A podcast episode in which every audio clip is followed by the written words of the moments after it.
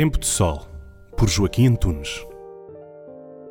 É comovente a história de um jovem egípcio que fugiu do seu país, ancorando-se na fé cristã pela qual era perseguido.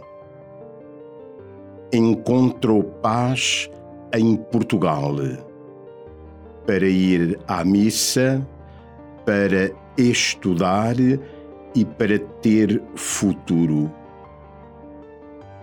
Há milhares de outros jovens que fogem dos seus países, ficando à mercê de todo tipo de abusos de gente sem piedade.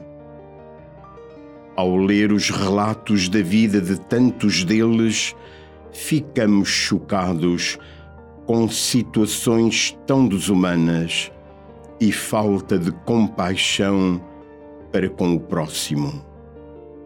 No início de um novo ano, olhemos para estes jovens refugiados e reconheçamos no seu rosto as marcas do sofrimento que escondem por vergonha.